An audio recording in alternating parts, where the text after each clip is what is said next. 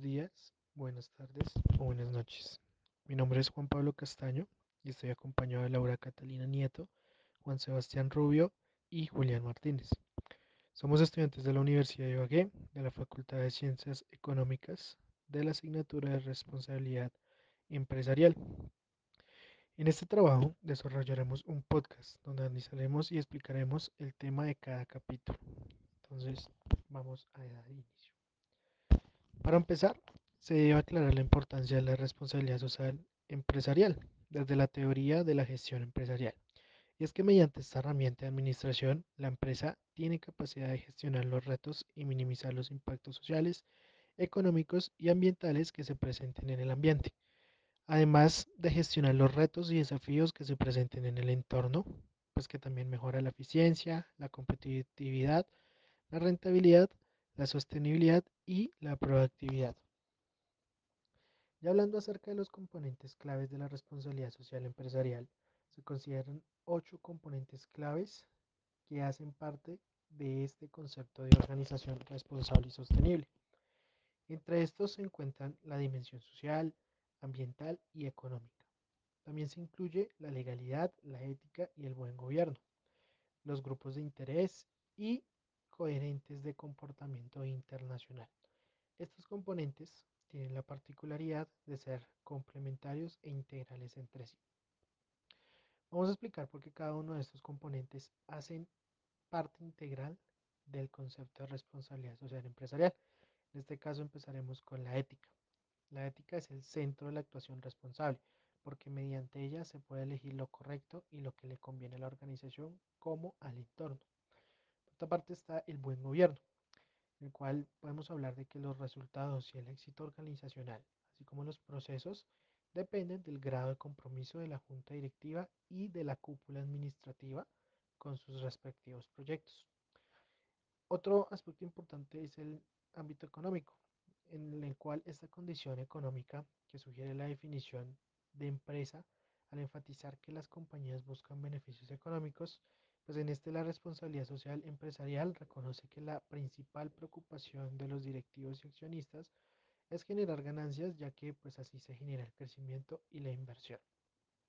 Por otro lado tenemos la legalidad, la cual pues las organizaciones están inmersas dentro de un sistema político legal y deben comportarse de acuerdo con lo demandado por las leyes. En el ámbito ambiental, pues es un factor fundamental para el desarrollo de los negocios, ya que la mayoría de los productos que se consumen a diario provienen de recursos que brinda la naturaleza. Los grupos de interés, eh, pues el concepto básico eh, es que también conocido como partes interesadas o stakeholders, indican pues que son grupos sociales afectados de manera directa o indirecta por las decisiones de las compañías. En el ámbito social es importante reconocer que las organizaciones hacen parte del sistema social Debido a e, esto, pues ellas deben comportarse de acuerdo con los valores y normas exigidas por la sociedad y comprometerse con su entorno social. El otro mito es coherencia con el comportamiento internacional. La responsabilidad social que practiquen pues, estas organizaciones ha de ser coherente con muchas normas internacionales que giran en torno a ella. La responsabilidad social pues, también tiene unos principios, ya que como anteriormente mencionamos es un sistema que conjuega aspectos sociales, económicos, ambientales, organizacionales, éticos y hasta internacionales. Estos principios son la razón del paradigma de la organización responsable y sostenible. Y pues esta cuenta con siete principios los cuales se los voy a comentar a continuación. Primero es la rendición de cuentas, que es el principio por el cual la organización, como sinónimo de lealtad y de compromiso, debe rendir cuentas por sus impactos, pues tanto positivos como negativos en la sociedad. segundo principio es la transparencia, la cual habla de que una organización debe ser transparente con sus decisiones y actividades, sobre todo si tiene alto impacto en la sociedad y en el medio ambiente. El tercer principio es el comportamiento ético, en el cual pues hablamos de que este es el centro del comportamiento responsable.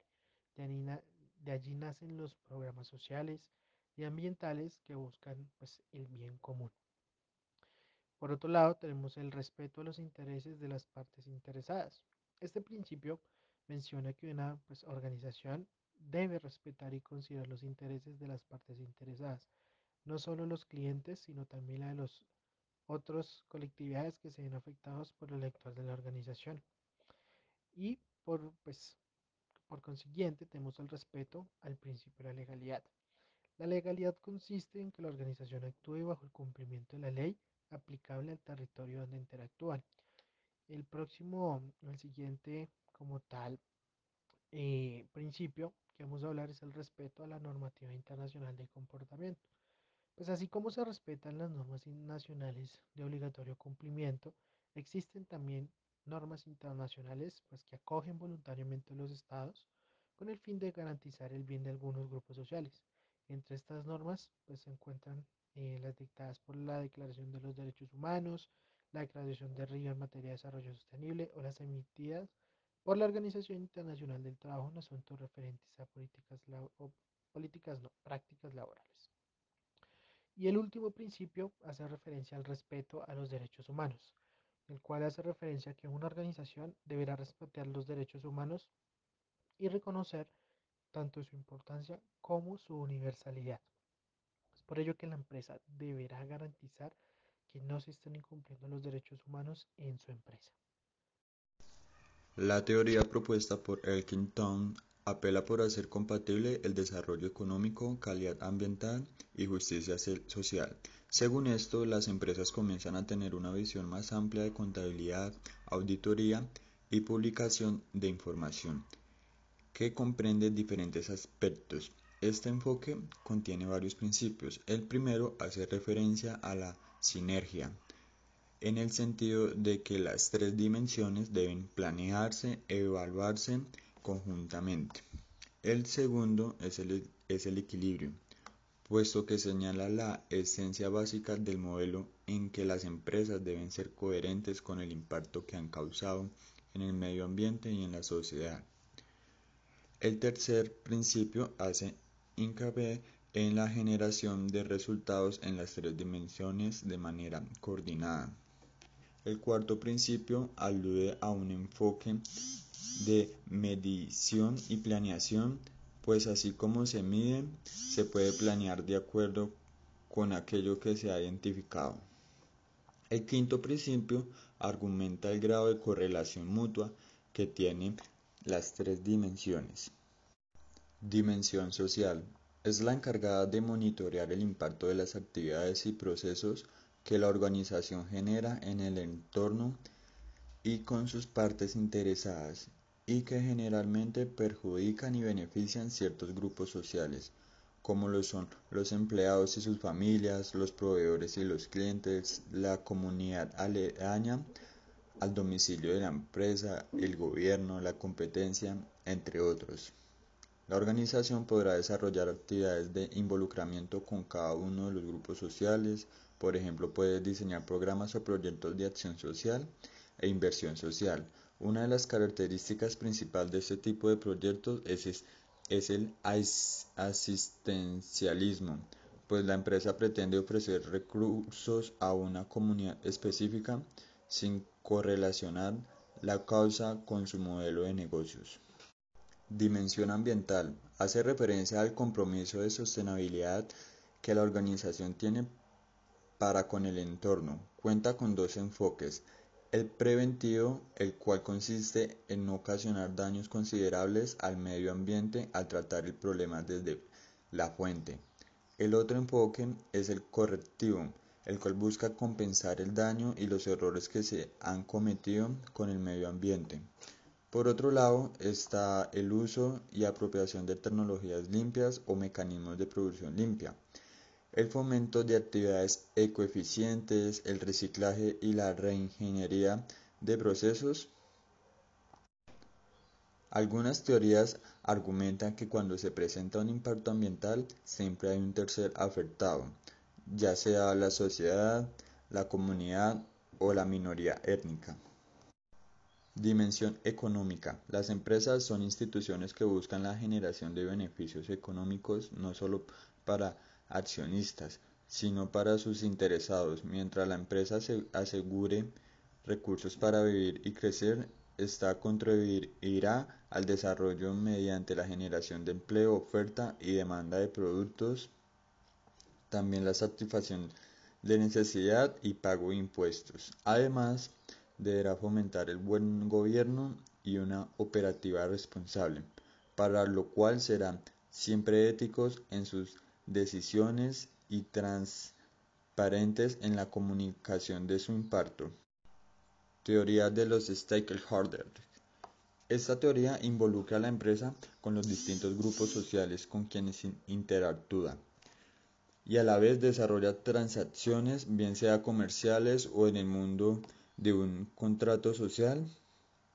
La organización deberá servir a los intereses de todos los, sus agentes. Permite comprender que entre los distintos grupos de interés que configuran la organización se establece una serie de relaciones que pueden ser entendidas desde la perspectiva no solo del, del contrato jurídico o del contrato social, sino del contrato moral.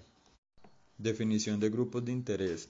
Aquellos grupos o individuos con quien la organización interactúa o tiene algún tipo de interdependencia y también como cualquier individuo o grupo que pueda afectar o ser afectado por las acciones, dimensiones, políticas o metas de la organización. Los grupos de interés incluyen tres niveles. El primero se encuentran los internos, quienes están dentro de la organización para desarrollar las actividades, estrategias, ya sean operativas y técnicas. El segundo se encuentran los grupos de cadena de valor, quienes, dada su importancia para la competitividad y sostenibilidad de la empresa, tienen la potencialidad de afectar a la compañía y por ende a sus grupos de interés internos. Y tercero se encuentran los grupos externos transversales, los cuales, dada su característica de trazabilidad a lo largo de la cadena de valor, tienen el potencial de frenar las actividades de la organización, sus grupos de interés y su cadena de valor. La pirámide de la responsabilidad. Este concepto es que la empresa priorice su responsabilidad, pero sin mencionar que unas son más importantes que otras. La importancia de ellos radica en que se empezó a destacar que la empresa desempeña un rol cada vez más protagónico en la construcción de una sociedad más justa. Responsabilidades filantrópicas, responsabilidades éticas y responsabilidades legales. Las responsabilidades económicas. Las responsabilidades económicas constituyen la base de la pirámide y son entidades como son entidades como la producción de bienes y servicios que los consumidores necesitan y desean. Responsabilidades legales. Tienen que ver con el cumplimiento de la ley y de las regulaciones estatales, así como las reglas básicas según las cuales deben operar los negocios. Las responsabilidades éticas. Se refieren a la obligación de hacer lo correcto, justo y razonable, así como la de evitar o minimizar el daño a los grupos con los que se le relaciona a la empresa. Otras las responsabilidades filantrópicas que comprenden aquellas acciones corporativas que responden a las expectativas sociales sobre la buena ciudadanía corporativa. ¿Por qué la responsabilidad social empresarial como sistema?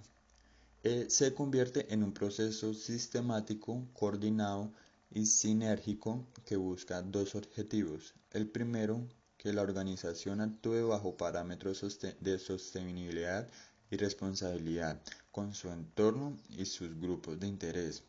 Y segundo, que la organización contribuya al desarrollo sostenible.